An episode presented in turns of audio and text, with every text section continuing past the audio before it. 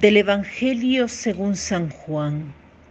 Estaba María junto al sepulcro fuera llorando, y mientras lloraba se inclinó hacia el sepulcro y ve dos ángeles de blanco sentados donde había estado el cuerpo de Jesús, uno a la cabecera y otro a los pies.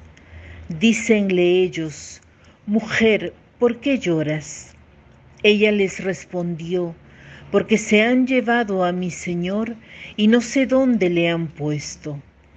Dicho esto, se volvió y vio a Jesús de pie, pero no sabía que era Jesús. Le dice Jesús, Mujer, ¿por qué lloras? ¿A quién buscas?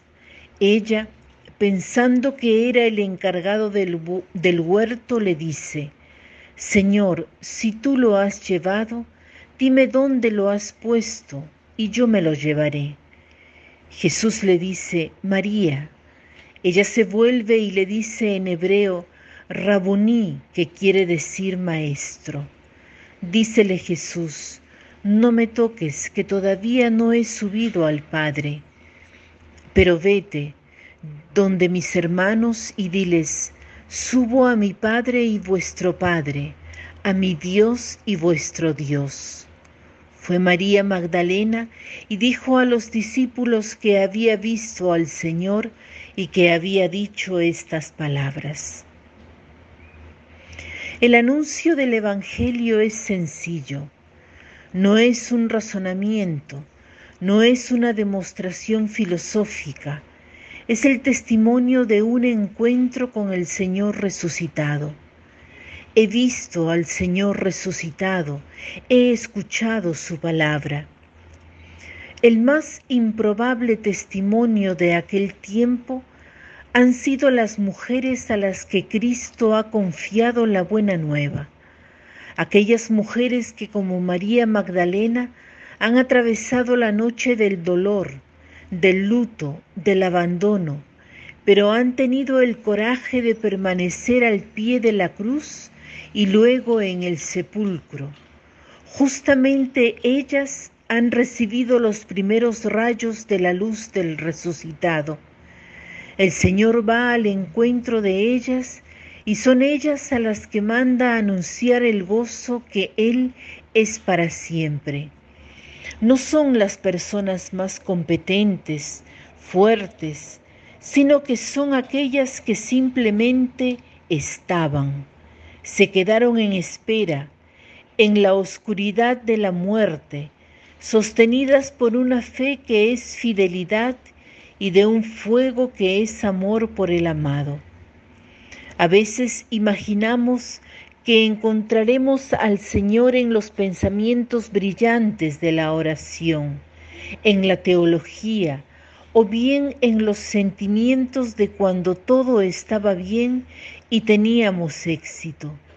Pensamos que lo encontraremos en una gran concentración, en una forma más perfecta de nuestra persona o en la compañía de personas que no nos son de obstáculo. la historia de la salvación nos dice algo distinto. Es justamente en medio del error y de aquello que parece un mal insuperable para nuestras fuerzas, justo allí, en aquello que la vida nos ofrece de muerte, fatiga e incomprensión, allí el Señor resucitado nos espera porque está haciendo surgir una vida más fuerte, la suya permanecer al lado del sepulcro vacío, tal vez con muchas lágrimas, pero con la espera del Salvador, es lo que hace posible escuchar su voz, escuchar nuestro nombre, nuestra verdadera identidad de hijos amados y salvados. Entonces todo cambia entonces se corre y no se pueden aguantar la luz y el gozo, un gozo que debe ser calmado y profundo. Es el gozo del amor que ha pasado por la muerte y ha vencido. He visto al Señor y se nota, porque se ve algo distinto en nosotros. Se ven los signos de la resurrección, de esperanza y de fe. Es así que el resucitado se manifiesta al mundo hoy y siempre.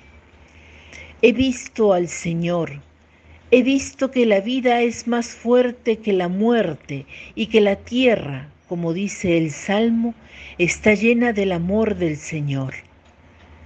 He visto el amor y cuando lo hemos visto verdaderamente, los otros podrán verlo en nosotros y escoger libremente cómo responder.